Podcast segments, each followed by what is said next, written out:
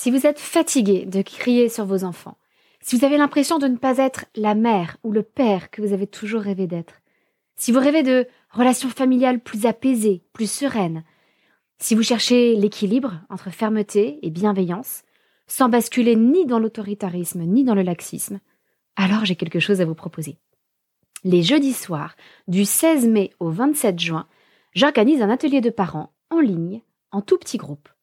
Durant sept semaines consécutives, je partagerai avec vous tous les outils de la discipline positive qui m'ont moi-même aidé à la fois à dépasser mon tempérament colérique et aussi à établir des relations plus saines et apaisées avec mes enfants.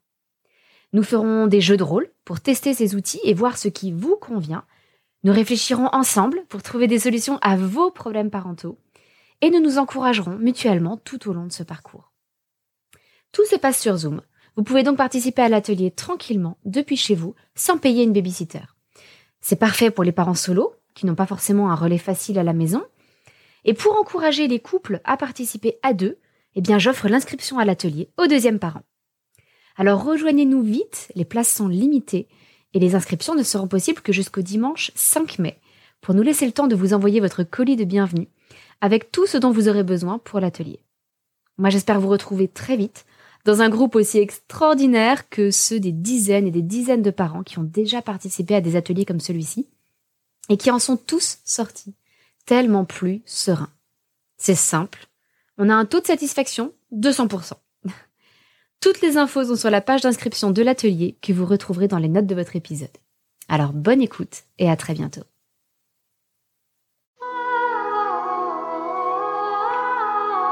Bienvenue sur le podcast des Montessori 7, Montessori à la maison. Je suis Anne-Laure Schneider, formatrice Montessori et maman de 5 enfants instruits en famille. Ma mission, c'est d'aider les parents, les assistantes maternelles, bref, tous ceux que dans notre communauté nous appelons des souricettes, à mettre en pratique la philosophie Montessori chez eux, avec leurs enfants ou les enfants qu'ils gardent. Dans ce podcast, nous parlerons donc de pédagogie Montessori, mais aussi de discipline positive, d'instruction en famille, ce que l'on appelle aussi l'école à la maison, de co-schooling et de bien d'autres choses encore. Ça y est, c'est bientôt la rentrée, ou pour les familles qui pratiquent l'instruction en famille, la non-rentrée. En effet, très souvent, les associations de familles IEF organisent des journées de non-rentrée pour faire connaissance. Pendant les huit années où nous étions en IEF, nous avons donc participé à différentes rencontres de ce type, où on se retrouvait en forêt tous ensemble, on allait faire une sortie dans un parc, etc., avec des familles des enfants de tous les âges. C'était toujours des moments très agréables et c'était l'occasion de montrer à nos enfants que oui, l'école à la maison, ça avait des avantages, entre autres celui d'être libre de ses horaires, de l'aménagement de son temps, du choix des jours où nous allions travailler, etc., etc. Et donc la journée de non-rentrée, traditionnellement chez les familles UF, est une journée où l'on ne travaille pas. Alors, certains décident de faire leur rentrée comme les autres ce jour-là, et justement, c'est ça la liberté. C'est-à-dire que chaque famille choisit son rythme et choisit ou non de marquer cette journée d'une façon particulière ou pas. C'est vraiment tout ce que j'apprécie dans l'IEF. C'est-à-dire que chaque famille va mettre ça à sa sauce et que l'école à la maison, comme on l'appelle souvent, est en fait très différente d'un simple transfert de l'école dans le local de la maison. Ce n'est pas que le lieu qui change, c'est toute la façon de faire qui change. La pédagogie, le mode d'enseignement, le groupe classe, comme on l'appelle, la, le rythme des apprentissages aussi. Bref, nous pouvons retrouver une certaine liberté. Et ces rencontres, euh, ces rencontres ont toujours été très appréciables pour nous. Et les enfants y ont toujours rencontré d'autres enfants d'âges très différents. Et ça m'amène au thème d'aujourd'hui qui est l'instruction en famille et la socialisation. Alors si vous-même vous avez déjà pratiqué l'IEF, vous avez forcément déjà entendu cette réflexion. De la part de votre entourage ou de gens que vous croisez simplement dans la rue et qui vous demandent Mais tiens, il n'y a pas école aujourd'hui? Non, non, on fait l'école à la maison. Ah Et comment ça se passe pour la socialisation? Et vous n'avez pas peur pour la socialisation? Mais comment est-ce que vos enfants vont faire pour se socialiser? Ah à l'aide, au secours. On n'en peut plus de cette question. Mais bon, si vous pratiquez l'IEF, peut-être que vous n'avez pas toujours les arguments pour répondre. Peut-être que vous ne savez pas bien comment exprimer les choses pour que votre interlocuteur puisse prendre conscience que non, il n'y a pas de problème de socialisation dans l'IEF.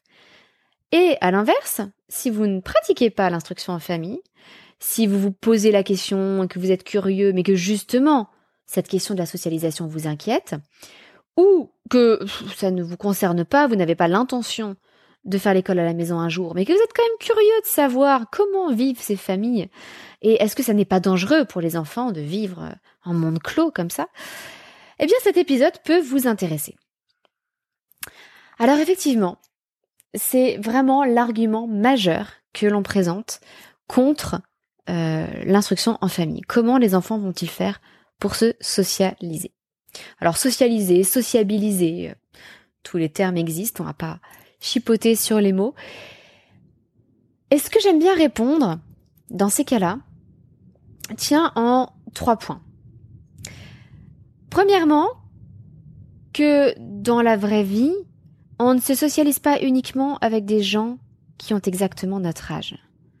Si je devais m'interdire de fréquenter des gens euh, qui, euh, j'ai 35 ans, qui ont 36 ans ou 34 ans, ou 40 ans, ou 60 ans, ou 4 ans, la vie serait bien triste, non? Qui aujourd'hui passe l'essentiel de son temps avec des gens qui ont exactement le même âge. Mais personne Personne, ça ne correspond pas à une véritable socialisation. Donc enfermer les enfants dans un groupe d'âge aussi strict, aussi euh, restreint, c'est totalement contre-productif pour développer la socialisation. C'est d'ailleurs pour ça que Maria Montessori préconisait très jeune le mélange des âges. Et que dans une classe Montessori, alors on parle plutôt d'ambiance Montessori, on pratique le mélange des âges. Vous allez avoir des enfants de 3 ans, 4 ans, 5 ans, 6 ans dans le même espace qui vont travailler ensemble. Ils peuvent parfois travailler côte à côte, mais ils travaillent aussi ensemble et ils ont des interactions en permanence. Et même chose, dans le niveau supérieur, si vous voulez, vous avez des enfants, alors souvent on coupe en deux, mais vous pouvez avoir des enfants entre 6 et 12 ans qui sont réunis ensemble, ou alors des enfants entre 6 et 9 ans d'un côté et des enfants entre 9 et 12 ans de l'autre. Et cela est beaucoup, beaucoup plus riche. Donc voilà, prétendre que les enfants dans une classe ordinaire, classique, vont mieux se socialiser que les familles en IEF, pour moi, euh, voilà, c'est plutôt quelque chose de risible. Et j'en viens au deuxième point qui est associé. C'est que comment voulez-vous que des enfants se socialisent quand ils se retrouvent uniquement avec d'autres enfants du même âge qui ont les mêmes difficultés sociales? Si vous mettez ensemble des enfants qui ont tous 3 ans ou tous 4 ans, euh, ils manquent de compétences sociales. La socialisation, c'est ça, c'est développer des compétences sociales. Seulement, vous les mettez avec d'autres enfants qui n'ont pas ces compétences.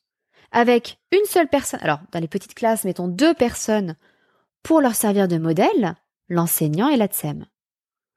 Alors c'est très bien, mais quand on a seulement deux modèles de comportement, et à côté de comportements euh, souhaitables, de compétences que l'on cherche à acquérir, et qu'autour de soi, on a 20, 25, 30 modèles de comportements qui ne sont pas souhaitables, d'enfants euh, qui crient, qui mordent, qui poussent, qui tapent, euh, qui prennent des mains, qui, euh, qui embêtent les autres.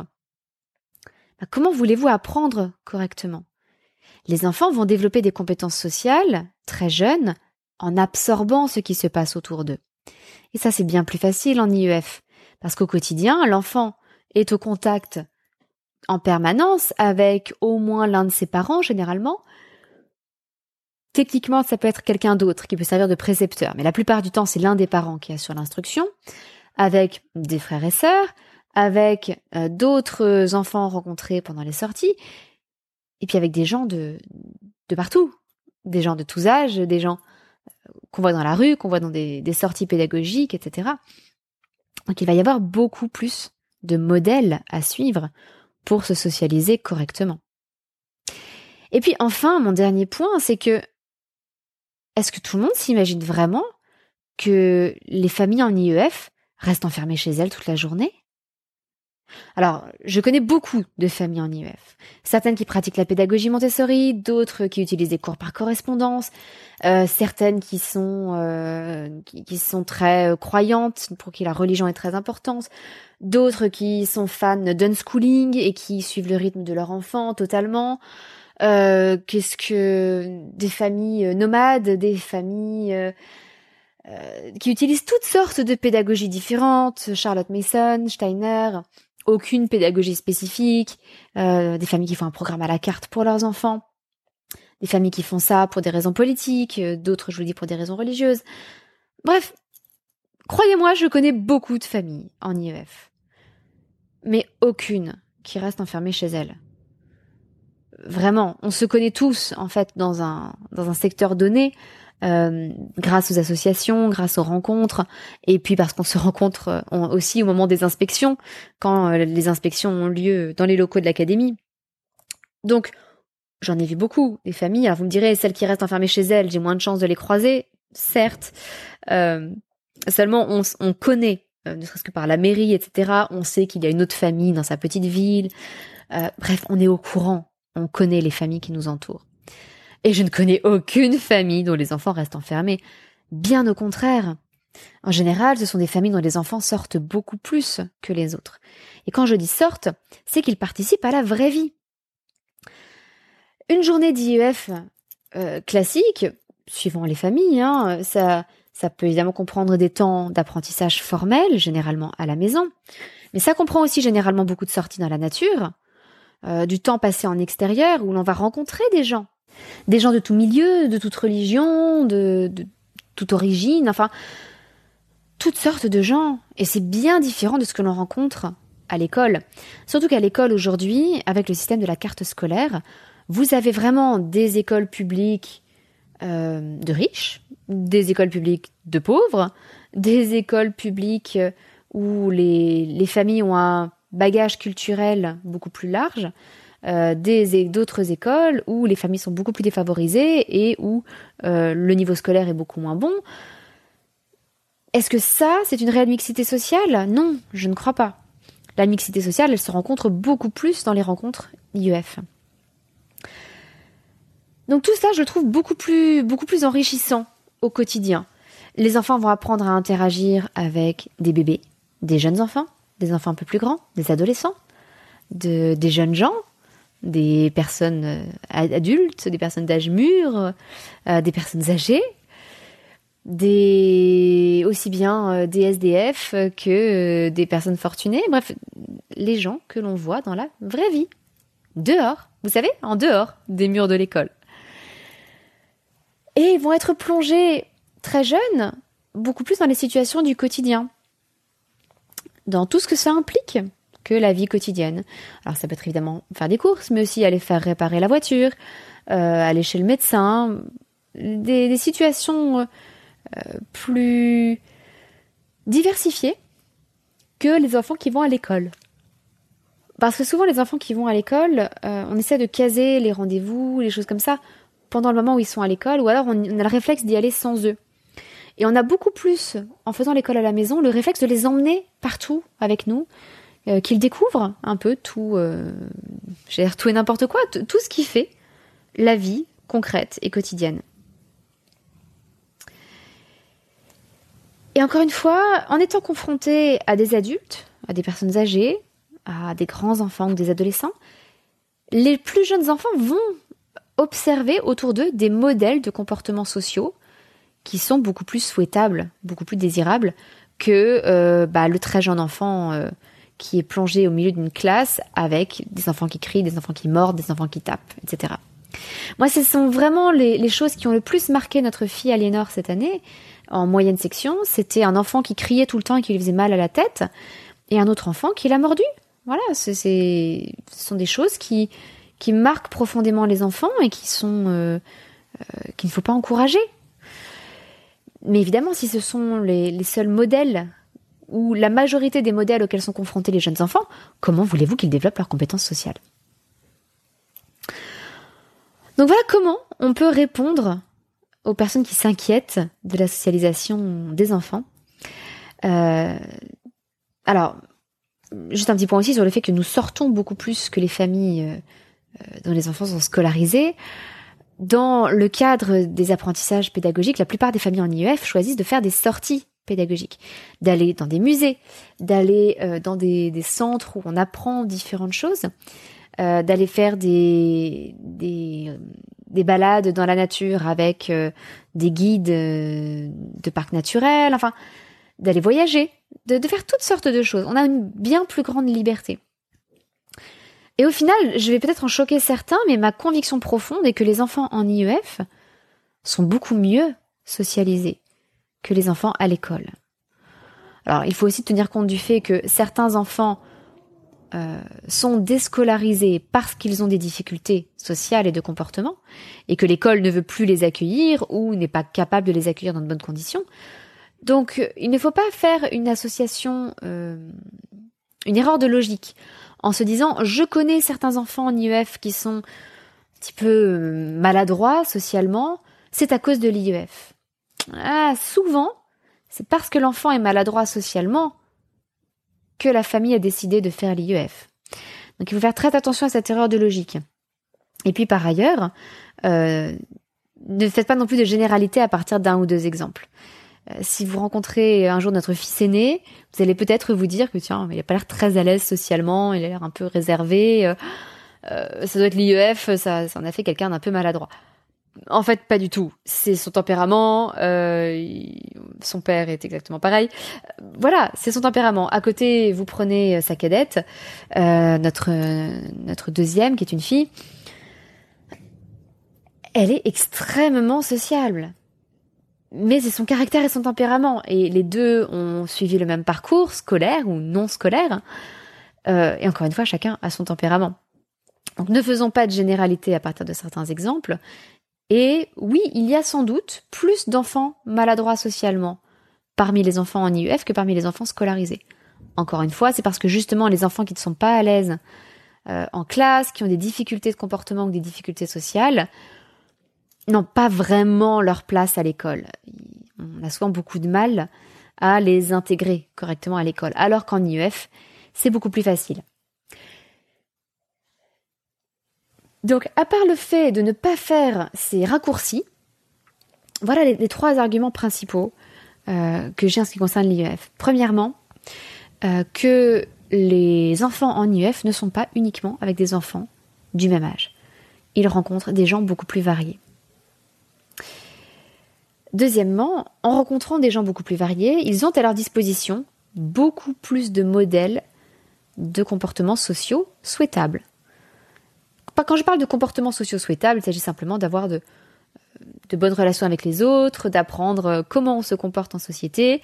On ne tape pas les autres, on ne mord pas, on ne crie pas, on respecte les autres. Donc c'est ce respect mutuel qui est beaucoup plus facile à apprendre quand on est confronté à une grande diversité de personnes. Et puis enfin, aucune famille en IEF ne reste enfermée chez elle. Et au contraire, nous avons accès à, euh, je dirais, un brassage culturel, à une ouverture sur le monde que n'ont généralement pas les enfants à l'école. Et tout cela, à mon sens, fait que les enfants en IEF ont bien plus de moyens de se socialiser et ont généralement une meilleure socialisation que les enfants scolarisés, aussi paradoxal que ça puisse paraître. Alors peut-être que vous n'êtes pas d'accord, n'hésitez pas à prolonger la conversation si vous le souhaitez sur le groupe Facebook des Montessori 7 qui s'appelle le Terrier des Montessori 7. Et puis euh, j'espère que si vous n'êtes si vous rencontrez si vous n'êtes pas vous-même en IEF et que vous rencontrez un jour des familles en IEF, vous éviterez de leur poser cette question. Mais comment est-ce que vous faites pour la socialisation?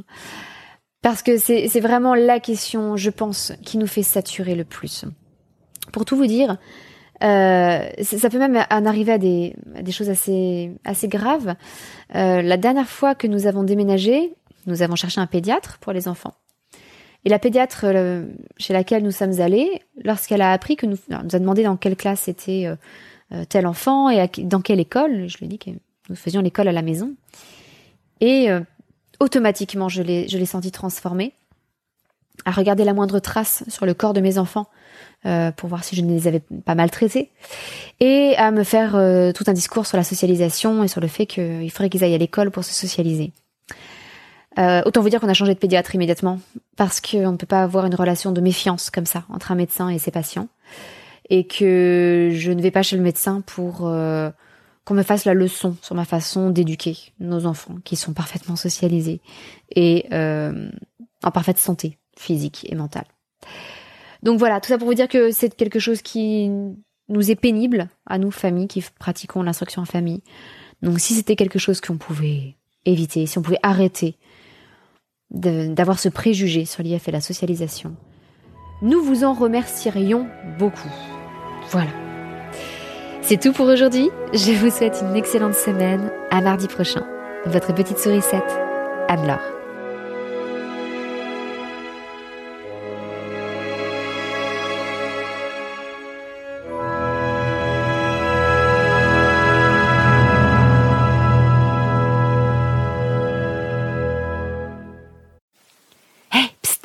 N'oubliez pas que vous n'avez que jusqu'au dimanche 5 mai pour vous inscrire à notre prochain atelier de parents en discipline positive sur Zoom. Et petit rappel, l'inscription du deuxième parent est offerte. Donc si vous voulez prendre du temps en couple, à la fois pour vous et pour votre famille, eh bien c'est l'occasion ou jamais. Vous pourrez suivre tous les ateliers de chez vous sans même avoir à prendre une babysitter. Mais bien entendu, si vous êtes parent solo, vous êtes tout autant le bienvenu. J'ai donc hâte de vous retrouver les jeudis soirs de 20h30 à 22h30 entre le 16 mai et le 27 juin pour 7 séances de 2 heures en discipline positive. Toutes les informations sont disponibles sur le lien d'inscription que vous retrouverez dans les notes de votre épisode. À très bientôt!